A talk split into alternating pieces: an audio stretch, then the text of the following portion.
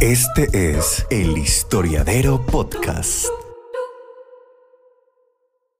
Hola a todos y todas, bienvenidas y bienvenidos a El Historiadero, este nuevo espacio que hemos decidido crear para compartir, para aprender, para transmitir todo lo que está relacionado a la historia y al mundo de la cultura, del arte, de las revoluciones. Bienvenida Juli. Hola Juan, ¿cómo estás? Qué emoción. Nuestro primer podcast y nuestra primera entrega. Efectivamente, nuestra primera entrega que está relacionada a quiénes somos, presentarnos formalmente para quienes no nos conocen, para quienes de pronto no saben eh, o tienen curiosidad eh, quiénes somos, vamos a contar un poquito sobre nosotros, por qué este interés, qué entendemos nosotros por la historia, qué otra cosita vamos a contar, Juli, cuéntanos. No, además vamos también a contar un poquito sobre nuestra relación como colegas, como amigos, por qué quisimos iniciar este proyecto, cuál es esa necesidad que vimos en, en Colombia de que no encontramos muchos podcasts de historia hechos por historiadores. Entonces yo creo que también podemos chismosear un poquito al respecto. Eso es cierto. ¿Qué tal si empiezas con tu presentación? Contanos eh, quién eres, eh, bueno, por qué elegiste estudiar historia. Eh, contanos primero sobre vos un poquito.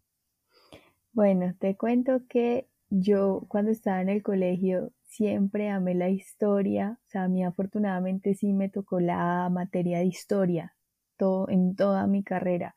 No fue como ciencias sociales, sino historia solita. Entonces tuve profesores maravillosos y yo me encarretaba muchísimo con las clases de los profes. Y además porque yo, mi mamá siempre tendió a darme libros de historia, a regalarme mapas, eh, mapamundis, cosas pues antiguas y todo, y a mí se me aceleraba el corazón cada vez que mi mamá me regalaba algo así. Yo creo que ahí es que uno sí se da cuenta que todos los seres humanos estamos hechos para algo en específico principalmente, o sea, podemos hacer muchas cosas, pero para algo en específico es que venimos al mundo, para ejercer eh, algo específico. Y pues bueno, yo de todas maneras me negaba al hecho de estudiar historia porque, pues, obvio, o sea, en Colombia no es, digamos, una, una profesión muy bien valorada, pero, pero bueno, pues me desvié, dije que iba a estudiar una ingeniería. Eh, mientras estaba en décimo y en once, me presenté varias veces a la Universidad de Antioquia y a la Universidad Nacional, eh, con el, obviamente con el propósito de pasar a ingeniería agronómica, una cosa totalmente diferente, pero siempre tan chistoso en, en los exámenes de admisión de la UDA ponía de primero ingeniería ambiental, la agronómica era la nacional, pero ponía ingeniería ambiental y de segunda opción ponía historia. Así como, como para descartar, ¿cierto? Como dicen por ahí, Juli, Clio te tenía literalmente fichada y quería que, que hicieras parte de... Para los que de pronto no saben, Clio es, es la musa de la historia, entonces dicen eh, otros historiadores que ella lo selecciona uno para esta bella profesión, entonces creo que te tenía también fichadísima, ¿no? No, bastante, y yo me negaba y me negaba y, y, y todo, pero, pero es, fue mejor dicho, o sea, prácticamente esto va a sonar re chistoso y me perdonan, pero prácticamente salí del closet de, de negar que, que mi, mi vida se quería dedicar a la historia y que yo me quería dedicar a la historia. Entonces yo me presenté, no sé qué, pasaba ingeniería, pero me, preguntaba, yo fue madre Juliana, vos sí estás hecha para estudiar una ingeniería, ¿por qué te negas a esto? Presenté la ICFES, tuve muy buen puntaje y literalmente me pusieron en, encima de la mesa. Estudia lo que quieras en la universidad que quieras y te pagamos por hacer eso. Y claro, mi familia, mi familia hay médicos, hay docentes, hay em, profesiones pues muchísimo más de alta alcurnia, por decirlo entre comillas. Entonces obviamente fue la presión como no, pero tenés que escoger una carrera que valga la pena, una ingeniería, una medicina, una, un derecho, unas cosas pues así que, que la gente en su concepción cree que, que son las únicas carreras que le sirven a la sociedad y las únicas bien pagas y bueno, todo eso. Yo verdaderamente, Juan, bajo pronóstico, dije, yo voy a estudiar historia. Y me importa un bledo quién me vaya a decir, qué me vayan a decir, qué me vayan a hacer, no me importa, yo estudio historia y listo. Y me aventuré.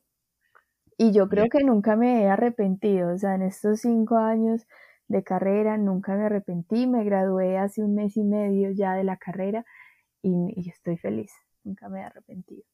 Que aquí estás eh, con, con, este proyecto, con Historia de Melocotón, eh, dando clases también en colegios, compartiendo todo eso y realmente se, se nota, nosotros que hemos como compartido, siempre he percibido eso también, esa, esa entrega concretamente con, con la historia. Y, y, yo creo que muy afortunada porque realmente tu mami, como lo estabas diciendo ahora, esa cercanía también que tenía y que de cierta forma esa ese alcahuetear, como, como se dice popularmente, estos gustos, bueno, germinó, germinó acá y, y ya, pues maravilloso que ya lograste tirar el birrete y te graduaste. Em, para los que de pronto no sabían, Juli y yo somos compañeros de la carrera, como creo que ya lo dijimos, ¿cierto, Juli? Lo habíamos medio mencionado. Juli y yo somos compañeros de la carrera, nos encontramos el primer día estaba Juli, yo recuerdo muchísimo ese día, estaba Juli sentada en unas, en unas mesitas muy particulares que hay en nuestra universidad y yo le dije, yo le pregunté a ella, yo como, ¿vos qué vas a estudiar? Y entonces pues nos encontramos allí en ese espacio y, y desde ese día hasta... Eso fue la inducción. Ajá. Y todavía estamos acá y, y, esperamos pues seguir compartiendo muchísimo más en este, en este proceso. Para contar un poco sobre mí, eh, bueno, yo, yo también pensé muchas carreras, pensé muchas opciones. Incluso llegué a pensar irme en algún momento de dominico, me parece bacanísimo. Eh, eh, toda la parte eclesial, pero ahorita que yo lo pienso como con detenimiento, no era tanto la parte religiosa, no era la parte religiosa, sino la parte histórica que, que se esconde detrás de la iglesia y de todas las, las manifestaciones espirituales que tienen las, las religiones y creo que ahí va una relación. Yo decidí eh, estudiar historia desde noveno, yo vengo de, de, un colegio de Cali, en Galicia hasta décimo, y después terminé mi, mi, mi, mi once en, en un colegio en Urabá, en el Urabá antioqueño, pero yo tenía esa, esa decisión porque tuve la posibilidad de participar en un museo que es un museo comunitario, un museo creado por eh, por los docentes, por los estudiantes. Allí participé en proyectos, participé como expositor, realizando investigaciones y creo que eso a mí me movió muchísimo la ficha y yo desde que estaba ya en noveno me movía tanto, yo decía, no, pues siempre era como algo relacionado a las ciencias sociales, no tenía muy claro que uno estudiaba eh, la historia. Yo no tuve esta, esta dicha que tuviste vos, Juli, de estudiar eh, historia, la materia de historia en, en, mi, en mi colegio. Pero bueno, entonces después de, un caminar largo, de hacer otras cosas, ingresé a mi universidad, me encontré contigo, empezamos a trabajar, eh, compartimos tintos, compartimos muchas experiencias y bueno, yo ya también estoy a puertas de graduarme, terminando mi trabajo de grado que está relacionado a la fotografía fúnebre como manifestación cultural, la llegada de la, de la, fotografía fúnebre a Medellín, la llegada de de esta práctica y cómo se implanta en el territorio y cómo se transforma. Aprovechando, Juli, que yo toqué mi tema de trabajo de grado, ¿por qué no le contás a quienes nos escuchan qué trabajaste vos en tu trabajo de grado y en qué se basó? Bueno, primero decirte que ese trabajo de grado tuyo a mí me encanta. Yo creo que yo veo fotografía post-mortem y solo me acuerdo de vos. O sea, no puedo evitar pensar en otra cosa y, me parece maravilloso ese trabajo. Yo sí me fui un poquito pues como, como a una cosa bastante compleja y es haber mezclado la historia política con la historia cultural. Y, y eso fue un camello, te digo. Como dicen que camisa de once varas creo que se dice el dicho. Tú eres el de los dichos, Juan. Para que sepan, Juan le saca dichos a todo. Parece, parece un tío ya eh, jubilado de, los, de los dichos. No, yo eh, hice mi trabajo de grado sobre la música antiimperialista. Específicamente, pues les, les contamos quienes no son historiadores o historiadoras que nosotros en los trabajos de grado nos toca ser muy específicos con los títulos y sobre todo con el tema, porque antes se hacía la historia general, antes uno decía historia de Colombia desde el siglo XIV hasta el siglo XXI, pero ya nosotros no nos dejan hacer eso pues así como muy arbitrariamente en los trabajos de grado. Entonces nosotros debemos ser muy específicos. Yo toqué eh, este tema y lo titulé Un grito hecho música la canción antiimperialista en Colombia entre los años 1960 1980. Entonces hablamos un poquito pues también como de los movimientos antiimperialistas y a la par eh, sus manifestaciones y a la par como la música es una necesidad humana para comunicar las ideas y, las revoluciones y, y todo eso un tema muy complejo pero muy chévere. A mí siempre me ha gustado mucho la historia cultural y yo creo que es algo en lo que Juan y yo nos encontramos en ese sentido, pero pues tenemos otros gustos, ¿cierto? Sí, indudablemente tenemos otros gustos. Tu trabajo también me ha parecido precioso aquí entre, entre los oyentes.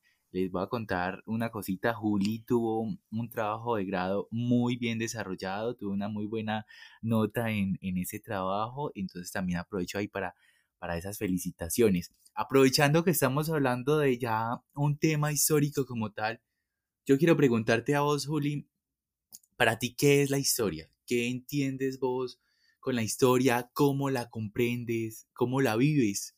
¿Por qué es importante la historia? Son varias preguntas condensadas en una sola, pero, pero quiero que nos cuentes a, todos los oyentes. Fíjate que ayer estuve justamente en el Museo de Antioquia eh, viendo una exposición de, de, arte colonial que montaron hace poquito. Y, y, obviamente pues a uno como historiadora se le acelera el corazón viendo ese tipo de cosas y sobre todo pues por, por nuestro interés mutuo por la historia del arte y es ver obras de, del siglo XIX, del siglo XX y verlas de cerca y decir, fue madre, o sea, esto ha perdurado en la historia. Entonces, eh, yo digo, esa emoción que yo sentí puede ser particular por mi amor hacia la carrera, pero es que el ser humano en general es un ser curioso. Nosotros hemos evolucionado a través del tiempo es por la curiosidad y porque empezamos a, pensarnos el entorno, empezamos a pensarnos qué podríamos hacer con tal arbolito, qué podríamos hacer con tal esto, qué hacemos con esto, ¿cierto? Entonces el ser humano es, es un ser curioso y que al mismo tiempo, eso nos lo ha demostrado la historia, ha querido mantenerse en el tiempo bajo un legado específico. Entonces, por eso eh, los, los grandes reyes, los grandes faraones, los grandes monarcas, los grandes líderes, guerreros, todo eso a, través de la historia han querido dejar em, un legado, ¿sí? Que se estudie, que se mantenga, que se enseñe a las futuras generaciones. Y eso lo hemos estado haciendo desde el principio de los tiempos. Entonces, cuando se reúnen los hombres y las mujeres de diferentes comunidades en diferentes épocas de la historia a hablar sobre sus antepasados o hablar sobre qué hicieron o hablar de por qué están aquí. Y entonces se empiezan a preguntar por qué estamos aquí, de dónde venimos. Y ahí avanzando y avanzando y avanzando es que empiezan a salir teorías maravillosas de la evolución del ser humano, de dónde venimos, para dónde vamos, qué hicimos antes qué debimos haber hecho antes y, por eso es que estamos aquí todo eso. Entonces, mi conclusión siempre fue, la historia es una necesidad de, del ser humano.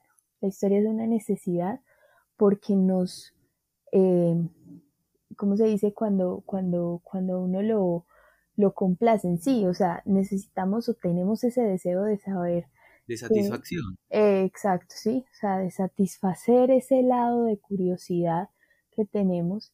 Y por ejemplo, entrando a ese museo, a esa exposición en específico, uno dice, jue madre, ¿qué pasó aquí? por qué fue esto, por qué fue aquello, y lees y miras y te quedas mirando y te detenes y toda la cosa.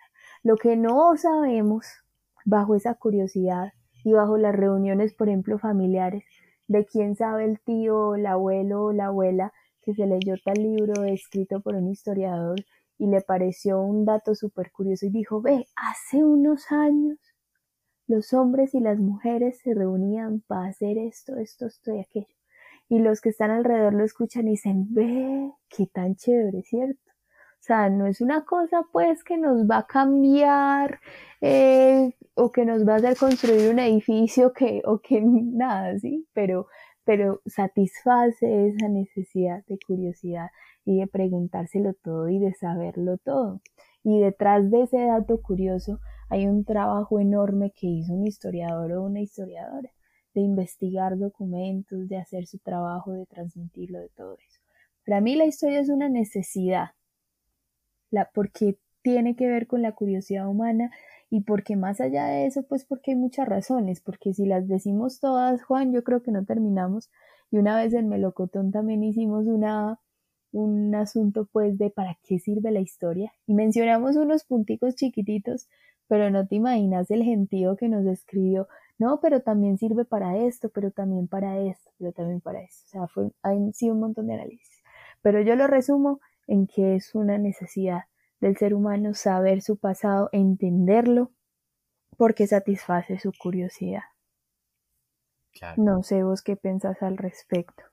Claro, y yo creo que en cierta parte condensas muy bien eh, de eso de, de, de la historia y esa necesidad cuando a mí me preguntan, eh, Juan, para vos, ¿qué es la historia?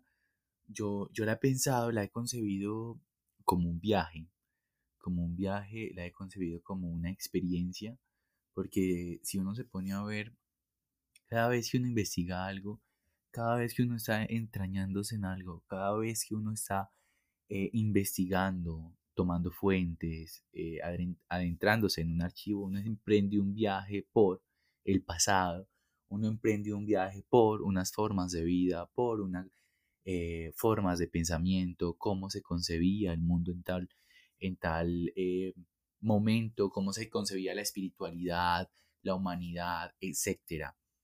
Eh, pero adicionándole a lo que vos decías, yo creo que la historia tiene una tarea y una obligación concreta con la necesidad y con la ayuda de construir sociedad, con la necesidad de construcción de comunidad, eh, y esto es a través de los lazos de saber. Hay una frase que a mí no es que me guste mucho, porque realmente me parece que, que es una frase cliché, pero algo, el cliché, a pesar de ser cliché, algo de razón tiene.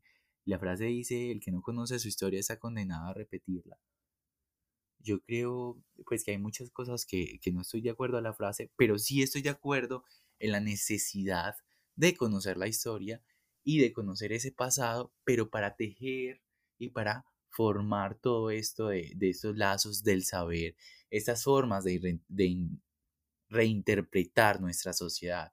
Entonces, por ejemplo, en la actualidad que se hace ese trabajo tan fuerte de memoria con el conflicto armado en Colombia, mira todos los lazos de sociedad, todos los lazos de comunidad que se han, se han podido tejer a través de eso. Entonces creo que incluso más que saber quiénes nos antecedían, es una forma de nosotros de interpretar y de comprender nosotros de dónde venimos y quiénes somos y que somos eh, alguien a través de esas personas que estuvieron antes de nosotros, a, saber, a través de esa cultura a través de esas formas de alimentación, esas formas de baile, esas formas eh, de concebir una espiritualidad, un Dios, una deidad, eh, una relación con el espacio.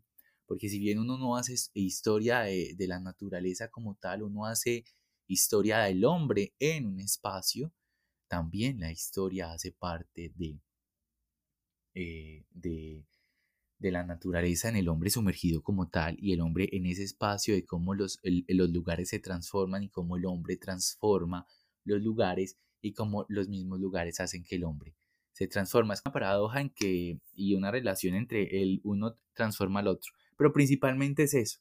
Yo lo uno como un viaje y como un construir comunidad a través del saber y del, y desarrollo del conocimiento. Tienes toda la razón. Sabes que yo te iba a preguntar algo, yo, yo te quería preguntar algo a ti y es, por, o sea, tú hiciste, cuando, les cuento, cuando, cuando Juan y yo nos pensamos este proyecto, Juan súper juicioso se puso a buscar espacios así, como el que nosotros teníamos en mente. Espacios de podcast, de historia en Colombia, que hablara sobre temas culturales, de, de historia del arte, política, de todo eso, ¿cierto? Pero entonces, ¿qué encontramos? O sea, ¿cómo está el panorama de divulgación histórica en Colombia? Entre muchos podcasts españoles, argentinos, realmente sentía que hace falta un podcast donde no sea simplemente un monólogo, donde uno venga hablar y a editar como si fuera una clase magistral donde me paro yo y hablo y hablo y hablo, sino que siento que es muy necesaria una conversación entre los saberes y creo que, eso es lo que más eh, queríamos nosotros también crear. Hay unos podcasts maravillosos que les quedaré pues debiendo el, nombre a, a quienes estén acá para que también los visiten y también escuchen otros tipos de contenido. Y bueno, esperamos que, que este espacio les guste, que sean de su agrado, que puedan contar con nosotros siempre cuando deseen aprender un tema o que conversemos de un tema. Juli y yo estamos abiertos para aprender. No sé qué quieras decirle, Juli, a toda esta pequeña comunidad que estamos o que queremos pues crear a partir de este espacio eh, auditivo. ¿Qué quieres decir antes de que nos despidamos? Mi invitación a quienes nos están escuchando es que dignifiquemos la historia de, nuestro país, porque pues la mayoría de temas van a ser sobre Colombia. Tocaremos obviamente otros temas de, de, otras, de otras épocas, de otros tiempos, de otros países, otros territorios, pero principalmente va a ser Colombia. Entonces la invitación es para que eh, valoremos este, este proyecto y valoremos los otros proyectos que hay de divulgación científica, de divulgación histórica de las ciencias sociales, lo compartamos, abramos nuestras mentes, le demos la necesidad que tenemos en el interior de saber del mundo y de conocerlo, porque por eso es que hemos evolucionado, por eso es que vamos siendo más y más cada, cada día pues un poco más mejores de lo que éramos antes. Entonces, por eso los invito y las invito a que sigan conectados con el historiadero y con otro tipo de proyectos que nosotros también valoramos mucho que se han hecho en Colombia y en otros países, para que eh, simplifiquemos esa curiosidad en unos espacios tan buenos como estos. Sí, que no, que no hayan abusos de la memoria, como diría Toro, el, olvido puede llegar a ser un, abuso de la memoria. Que este podcast sea una posibilidad de tener la memoria viva y tener la historia y que aprendamos de dónde venimos y para dónde vamos. Muchas gracias por conectarse a este espacio del historiadero. Nos vemos en el primer, este sería la introducción, pero nos vemos entonces en el primer capítulo del historiadero dedicado a la música colombiana, concretamente la cumbia. Gracias por escucharnos. Chao. Chao. Este es el Historiadero Podcast.